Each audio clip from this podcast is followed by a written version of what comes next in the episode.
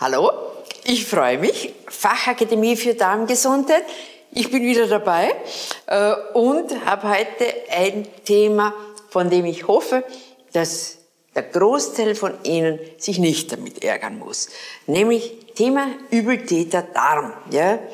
Und zwar Thema, wo es eigentlich um das geht, was wir niemandem wünschen, nämlich dick zu sein, aber auch müde zu sein, gereizt, verstopft, alle diese unangenehmen Dinge, die man mit dem Darm zusammenbringt.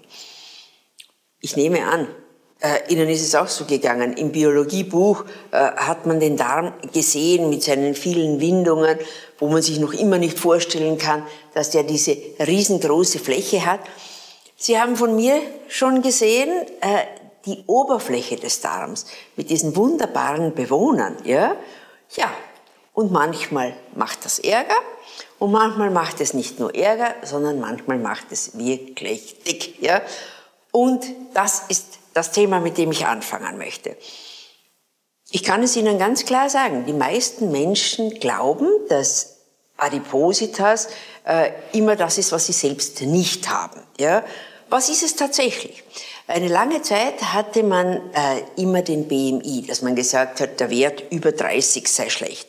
Nur, wenn Sie sich dann mal anschauen, ein Arnold Schwarzenegger hat einen BMI von 32, aber ich denke, niemand wird ihn auch nicht in seiner besten Zeit als dick bezeichnet haben. Aus diesem Grund hat man mittlerweile äh, woanders hingeschwenkt und gesagt, nein, es ist der Bauchumfang oder bei den Damen möchte ich da lieber sagen, der Taillenumfang. Frauen unter 88, Männer unter 102 Zentimetern. Auch das ist gar nicht so leicht zu kriegen. Sie probieren es mal aus. Die wenigsten wissen nämlich ihren eigenen Bauch- oder Taillenumfang.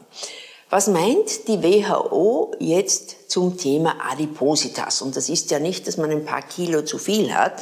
Äh, das ist vielleicht äh, für den einen zu viel, für den anderen zu wenig. Ich sage immer, Übergewicht ist bei vielen Menschen eine Erkrankung des Auges. Ja? Nämlich man sieht einfach äh, im Spiegel, ich habe da oder dort zu viele Fettpolster. Tatsache aber ist, es ist die größte Herausforderung für die Gesundheitspolitik des 21. Jahrhunderts.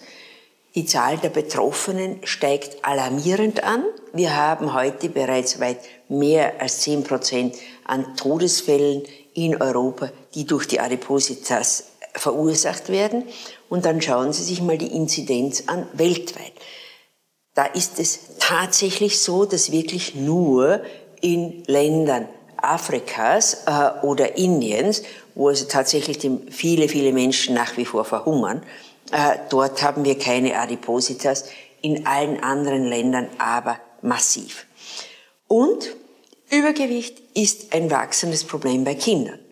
Äh, ich habe das selbst nicht geglaubt, aber in den letzten 50 Jahren war es so, dass alle zehn Jahre dass, äh, die Menge an adipösen Kindern um den Faktor 100 alle zehn Jahre sich verdoppelt hat. Das ist wirklich beunruhigend. Und wenn das noch süß ist, ja, das ist es natürlich nicht mehr. Äh, das Übergewicht ist auch bei uns wirklich ein massives Problem. Sicherlich können Sie sagen, ja, in Saudi-Arabien oder in den USA ist das noch viel mehr. Das ist richtig. Äh, dort sind wir so, dass die Adipositas-Rate bereits knapp unter den 30 Prozent liegt. Aber bitte, in keinem einzigen deutschen Bundesstaat liegt die Adipositas-Rate unter 20 Prozent. Äh, das ist etwas, was man schon einmal äh, ins Auge fassen sollte.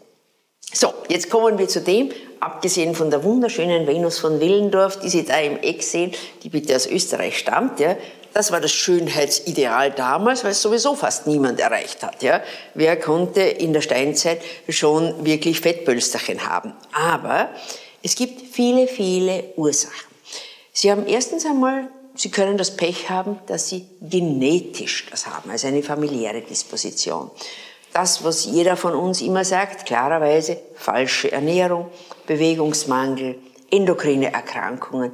Sehr viele Medikamente, äh, denken Sie bei den Psychopharmaka daran, denken Sie bei den Beta-Blockern daran äh, und Sie werden es nicht glauben, aber tatsächlich, das veränderte Hormongerüst sozusagen so ab dem 50. Lebensjahr führt zu einer Verschiebung hin in Richtung Übergewicht, Schwangerschaft natürlich, diese veränderte Mikrobiota in der Schwangerschaft und die ist nicht nur in der Schwangerschaft das Entscheidende, sondern tatsächlich, wir können heute sagen, dass ungefähr ein Drittel der Adipositas-Fälle ausgehen von einer veränderten Darmflora. Gehen wir aber zuerst zu dem, warum sollte man Adipositas ernst nehmen? Äh, wie gesagt, nicht deswegen, weil es den einen oder anderen stört, sondern ganz klar, und Sie sehen das hier, wir haben Erkrankungen wie Diabetes, wie Krampfadern, wir haben die Fettleber, die Leberzirrhose, darüber werden Sie im Modul 3 noch genug hören. Wir haben schwere Probleme mit der Bauchspeicheldrüse. Wir haben Schwierigkeiten mit Herzinfarkt, Schlaganfall, äh, Gelenke, äh, die zunehmende Rate an Gicht, an Arthrosen. Jetzt ist natürlich die Frage, woher, ja, wieso macht Adipositas krank? Und das habe ich Ihnen hier sehr schön zusammengefasst, nämlich, das hat mit unseren Fettzellen zu tun. Fettzellen produzieren eine unglaubliche Menge an also an Stoffwechselprodukten, aber für uns sind drei für das Übergewicht, nämlich für das weitertragende Übergewicht, sind drei entscheidend. Nämlich entweder Sie haben eine ausreichende Produktion von Adiponektin, dann werden Sie schlank sein. Oder aber Sie haben eine Produktion von Interleukin 6, von TNF-Alpha, also von entsprechenden Entzündungsmediatoren. Dann mehr Entzündung heißt auch interessanterweise mehr äh, Probleme und mehr Adipositas. Der spannende Punkt liegt bei der Adipositas darin, welche Fettzellen sie haben. Ja, aber das ist kein Geheimnis mehr, das wissen Sie alle. Ja? Das Problem ist das hier vorne getragene Bauchfett. Ja? Das, was die weiblichen Rundungen ausmacht, das sind subkutane Fettzellen, die machen kein Problem. Warum ist das der Fall? Äh, Sie sehen das, ne, weil diese sogenannten viszeralen Fettzellen, ja, die haben eine ausgeprägte endokrine Aktivität und machen Entzündung. Die subkutane äh, Fettzelle hingegen hat eine geringe endokrine Qualität und hier diese Aktivität sehen wir ganz massiv. Ich habe Ihnen hier ein Bild mitgebracht, damit Sie auch sehen, was macht eine viszerale Fettzelle. Sie hat nur zu einem ganz geringen Ausmaß, bildet sie Adiponektin, das heißt das, wo wir eigentlich äh, optimal wäre das für unsere Insulinsensitivität. Nein, die viszerale Fettzelle produziert Interleukin 6 und TNF-Alpha. Damit haben wir auf der einen Seite eine Begünstigung der vaskulären Erkrankungen und auf der anderen Seite geht die Insulinsensibilität nach unten. Das heißt, wir haben Probleme mit den Adipozyten, wir haben Probleme, dass wir dann auch das metabolische Syndrom sozusagen gleich mitgeliefert bekommen. Das was die meisten Menschen erzählen, heißt, na, beweg dich mehr, äh, iss weniger. also wenn das so leicht wäre. Und ich zeige Ihnen jetzt etwas und Sie glauben es nicht. Ich habe es bewusst, dieses Foto hier, wo man die beiden äh, Ratten wirklich sieht auf der Hand, ja, damit Sie sehen, es ist nicht gezeichnet, sondern es gibt wirklich diesen Unterschied zwischen extrem dünnen und extrem dicken äh, Tieren. Und zwar, und das ist jetzt ganz interessant, das ist nicht etwa jetzt, weil die unterschiedlich gefuttert hätten, sondern Sie werden es gleich sehen. Es gibt diesen Ansatz erst seit äh, dem Jahr 2005, 2006, da war die erste Publikation. Und ich erinnere mich noch, ich kenne gut den Frederick Beckett, der in dieser äh, Studie dabei war. Äh, und er hat mir auf einer großen Konferenz schon 2005 erzählt, Anita, äh, es scheint so, dass unsere Darmbakterien daran schuld sind, ob manche Menschen Übergewicht haben und andere eben dünn sind. Ich fand das großartig. Ja. Ich habe nämlich daran gedacht, wie das bei meinen Schwiegereltern ist. Meine Schwiegermutter hat Zeit ihres Lebens Diät gehalten und war trotzdem füllig. Ja, jetzt mit 88 nicht mehr, aber so die Zeit dazwischen. Mein Schwiegervater hingegen hat essen und trinken können, was er wollte und war zaundür. Ja. Gemeinheit des Schicksals, ja?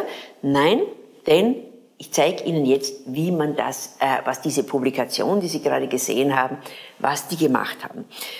Jeffrey Gordon hat wunderbar in Nature publiziert, also einem der höchstwertigen äh, Journale, die es für Wissenschaftler gibt. Und er hat zuerst einmal Mäuse mit derselben Nahrungsmittelmenge äh, großgezogen. Trotzdem waren die Mäuse unterschiedlich dünn oder dick. Dann kam man auf die Idee, dass man gesagt hat, ja klar, das ist so, äh, wie man das bei uns Menschen auch sagt. Es gibt die guten und die schlechten Kostverwerter. Bei meinem Schwiegervater, genau das hat meine Schwiegermutter gesagt. Als wir das dann diskutiert haben, sage ich, das kann es nicht sein. Ja, das muss andere Dinge haben. Und zu dieser Zeit waren wir ja schon in der Lage zum Stuhltransfer. Das heißt, was hat man gemacht? Man hat den Kot der dicken äh, Mäuse in die äh, dünnen verpflanzt und umgekehrt. Man hat von dünnen Mäusen den Stuhl genommen und hat den in die Dicken verpflanzt. Und Sie werden es nicht glauben, aber es ist genau das passiert, was man gar nicht für möglich hält. Ja? Die Dünnen sind dick geworden, die Dicken haben abgenommen. Ha, großartig. Man hat gedacht, das ist jetzt die Lösung für viele, viele Menschen, äh, die an Übergewicht leiden. Ich muss Sie leider enttäuschen. Also so einfach ist die Sache nicht. Aber man hat geforscht, wie kommt es dazu? Und jetzt mal kurzer Rückschritt sozusagen zu dem, was Sie zwar schon mal gehört haben, aber es ist jetzt ganz wichtig, dass wir uns auf das nochmal besinnen. Etwa ein Prozent der Bakterien sind aerob, vertragen Sauerstoff. Sie erinnern sich, das sind zum Beispiel die E. coli, die wir dann auf den Anzuchtplatten ganz schnell finden. Das sind die ersten, die immer wachsen. 99 Prozent sind anaerob, ja, wovon da ein gutes Drittel davon zumindest mit Sauerstoff noch zurechtkommt. Aber erst seit wir diese neuen äh, molekulargenetischen Sequenzierungen haben, wissen wir überhaupt, welche Bakterien es gibt. Und ich kann Ihnen sagen, auch für mich war das vollkommen neu, obwohl ich mich schon 15 Jahre mit Bakterien beschäftigt hatte, als wir plötzlich gehört haben, es gibt vier große Gruppen, das sind die Firmicutes, die Bacteroidetes, die Proteobakterien und die Actinobakterien. Und ich hatte zwar Actino gekannt, aber und Proteo, die beiden anderen nicht. Dabei sind das die größten Gruppen. Ja? Und hier muss man jetzt wirklich immer sagen, hier gehen wir von den großen Gattungen aus. Ja? Äh, da gehören viele verschiedene Stämme dazu. Bei den Bacteroidetes zum Beispiel ist es Fusobacterium und Roseburia, Eubacterium. Die meisten von denen sind durchaus positiv. Ja? Nur, es gibt eben auch einige, die nicht so gut sind. Fusobacterium nucleatum zum Beispiel ist ein Stamm, von dem wir wissen, wenn er massiv ansteigt, dass möglicherweise wir ein Kolonkarzinom befürchten müssen. Bei den Firmicutes noch ganz anders. Da gehören zum Beispiel die Lactobacillen dazu. Ja? Aber es sind eben nicht nur die guten Milchsäurebildner, sondern es gehören auch die Fäulniskeime dazu, die jeder Mensch hat, die Clostridien. Und diese Firmicutes, die sind's. Die können Sie sich gleich mal im Kopf behalten. Das sind die echten Dickmacher. Dabei meinen Sie es nicht schlecht. Ja? Firmicutes sind einfach Bakterien, die in der Lage sind, Ballaststoffe und komplexe Kohlenhydrate, also so was wie wir mit dem Vollkornbrot zu uns nehmen, gut aufzuspalten. Das ist absolut sinnvoll gewesen in der Steinzeit, ja, als sie also sozusagen niemals genug Nahrung hatten. Dadurch ist es aber so, heutzutage bekommen sie dadurch ein Vielfaches mehr an Kalorien, als sie eigentlich gegessen haben. Und ihr Körper speichert das sofort, denn ihr Körper ist immer noch eingestellt auf Steinzeitmensch. Das heißt, er hat das Gefühl, ja, sobald Glucose da ist, als Fettdepot speichern für Notzeiten. Gott sei Dank haben wir andere Bakterien auch. Ja, das sind Bacteroidetes, heißen die. Und diese Bacteroidetes scheinen sich sozusagen an Hochkulturzeiten gewöhnt zu haben. Also an Zeiten, wo den Menschen immer ausreichend an Nahrung, vielleicht sogar zu viel, nämlich raffinierte Nahrung äh, zur Verfügung stand. Und glauben Sie mir, äh, nur reiche Leute äh, konnten sich früher Honig leisten. Ja, da gab es noch keinen raffinierten Zucker, aber den Honig gab es auch damals nur für die Reichen. Und Übermaß ist immer schlecht. Das heißt, was machen diese Bakteroidetes, wenn sie das Gefühl haben, hier ist zu viel Glucose im Körper, also zu viele Zucker, dann können sie die tatsächlich ummanteln und aus dem Körper rausschaffen. Locker erzählt, denken Sie sich von wegen. Schauen Sie sich das mal an. Sie sehen gleich, äh, das ist eine Studie, die auch im Jahr 2006 äh, von Professor Turnbull äh, gemacht wurde und der konnte zeigen, dass tatsächlich äh, schlanke Menschen mehr Kalorien ausscheiden als dicke Menschen. Sie sehen das hier sehr gut, da sehen Sie, und das war wirklich hochsignifikant, Sie sehen hier, dass tatsächlich der Dicke sozusagen das Pech hat, dass er die Kalorien, sozusagen den Zucker im Körper behält und verbraucht oder eben anlegt als Depot, während die Dünnen die scheiden das aus. Wo wir das wunderschön gesehen haben, das ist bei unserem guten Ötzi. Äh, alle kein Problem, ich glaube, er wird Ihnen allen bekannt sein. Dieser Eiszeitmann, der also sozusagen herausgeappert ist in, an der Grenze zwischen Südtirol und Nordtirol. Und da habe ich Ihnen bewusst sozusagen die Zeichnung dazu gegeben, wie wir annehmen, dass dieser Ötzi ausgesehen hat. Und da sehen Sie selbst, Sie sehen äh, seine Rippen durch. Ja, er war also dünn. Trotzdem, der hatte einen extremen Anteil an Firmicutes, nämlich 78,9 Prozent seiner Bakterien waren Firmicutes, nur 3,25 Prozent Bacteroidetes. Und jetzt wird's ganz spannend, nämlich von diesen Firmicutes gibt es eine Unterart, das sind die sogenannten 14AR Clostridien, und die sind aggressiv ballaststoffspaltend. Das heißt, das sind die wirklich miesen. Also Clostridien per se sind noch nicht schlecht, sondern nur diese eine Art, die kann nämlich wirklich alles zerlegen. Das heißt, die kann Ihnen sozusagen, wenn Sie auf einem Stück Holz äh, kauen, kann es aus dem auch noch Kalorien herausholen.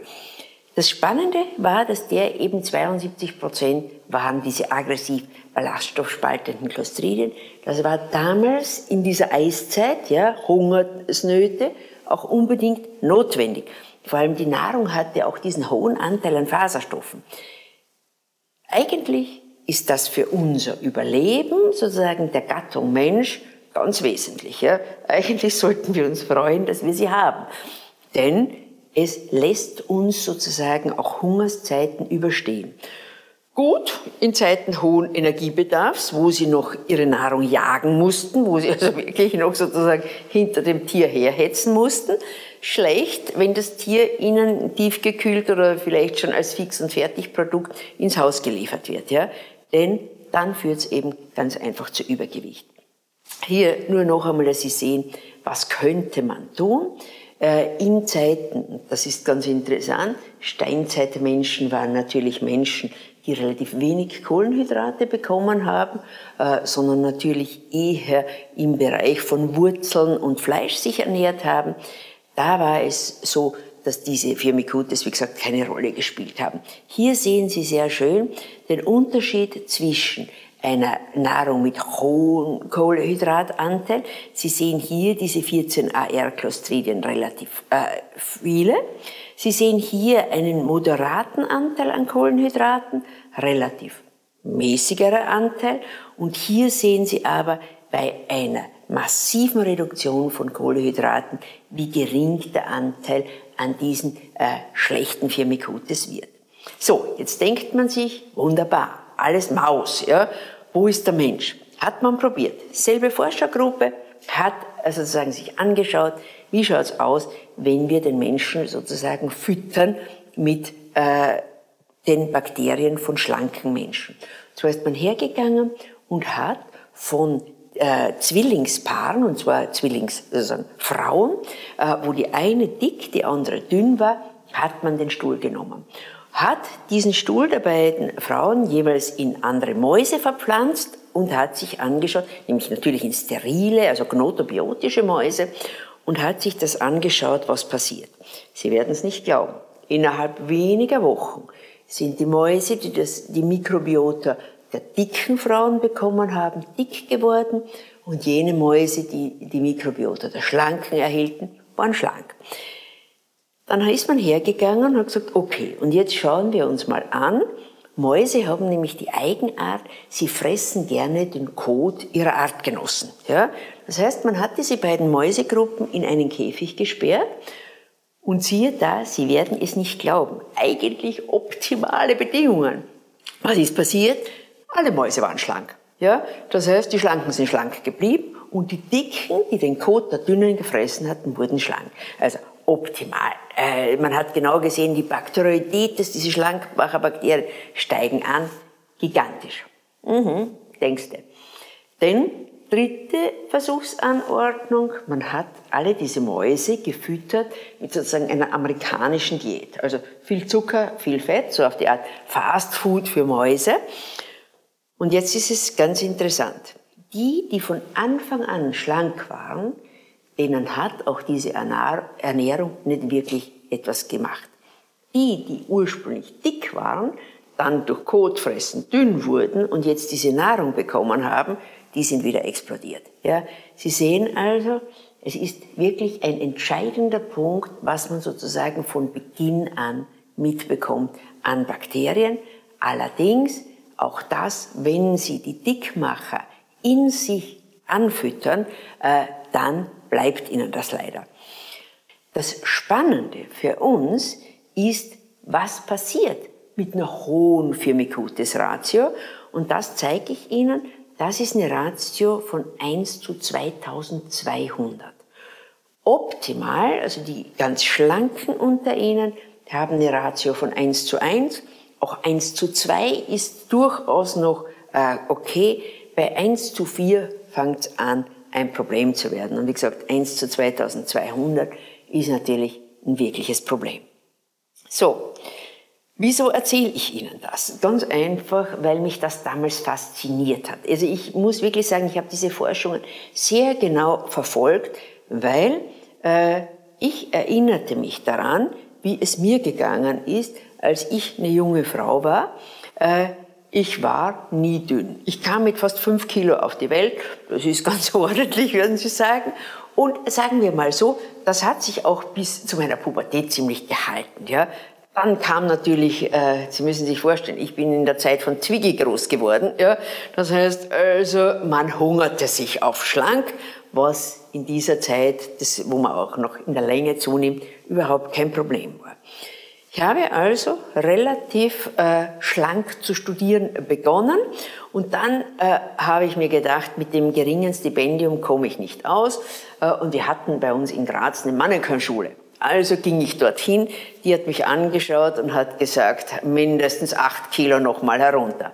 Also, ich hungerte mich darunter und um, ich bin 1,68 groß, um ein Gewicht von 52 Kilogramm zu halten, habe ich Folgendes gegessen. Morgens eine Scheibe Vollkornbrot, eine Scheibe Schinken, einen kleinen Apfel. Sie sehen, durchaus gesund, ja. Zu Mittag einen Salat und eventuell eine kleine Scheibe Pute, ja, oder Huhn. Und am Abend drei Karotten. Das war's. Das habe ich durchgehalten, so lange, habe auch zugegebenermaßen tatsächlich nicht schlecht verdient. Und äh, in dieser Zeit übrigens auch geheiratet und eines Tages denke ich mir, es ist komisch, mir ist jeden Morgen schlecht. Ja? Also der Verdacht lag nahe, da ist was passiert. Ich rufe also meinen Gynäkologen an, äh, der sagt, ja kommen Sie, Schwangerschaftstest war damals noch nicht in der Apotheke zu kriegen. Ich also hin, äh, er gratuliert mir, schüttelt mir die Hand, sagt, wunderbar, machen Sie sich einen Termin für den Mutter-Kind-Pass, äh, Sie sind schwanger. Ich bringe meinem Mann diese freudige Nachricht. In zehn Tagen habe ich meine Untersuchung zum Mutter-Kind-Pass. Äh, wir sind schwanger. Äh, Freude war groß, aber mein Mann, damals äh, Medizinstudent, hat sofort gesagt, ich bitte dich, hör sofort mit der Hungerei auf. Und jetzt, ob Sie es mir glauben oder nicht, ich habe aufgehört zu hungern, aber ich habe mich vernünftig ernährt. Ich wusste, ja, ich muss jetzt sozusagen zwar für zwei, aber vernünftig essen. Das heißt, in der Früh ein zweites Stück Brot, zum Mittag halt auch Kartoffeln zum Fleisch dazu und am Abend halt das, was mein Mann auch gegessen hat. In der Woche kam mir schon vor, komisch, meine Hosen sitzen irgendwie zu eng.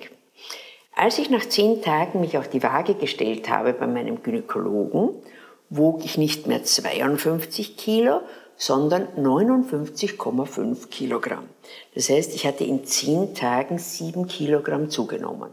Insgesamt wurden es dann über 30 Kilogramm im Lauf meiner Schwangerschaft. Sie sehen also, was hatte ich damals? Habe das später natürlich untersuchen lassen. Ich hatte einen ganz hohen Firmicutes Überschuss. Das heißt, in dem Moment, wo ich aufgehört habe mit der Hungerei, hat dieser massive Jojo-Effekt eingesetzt. Ja? Das heißt, mein Körper hat gewusst und jetzt heißt es, sofort alles aus der Nahrung rausholen, was möglich ist, sofort als Fett anlegen, denn wer weiß, wann die nächste Hungerperiode kommt.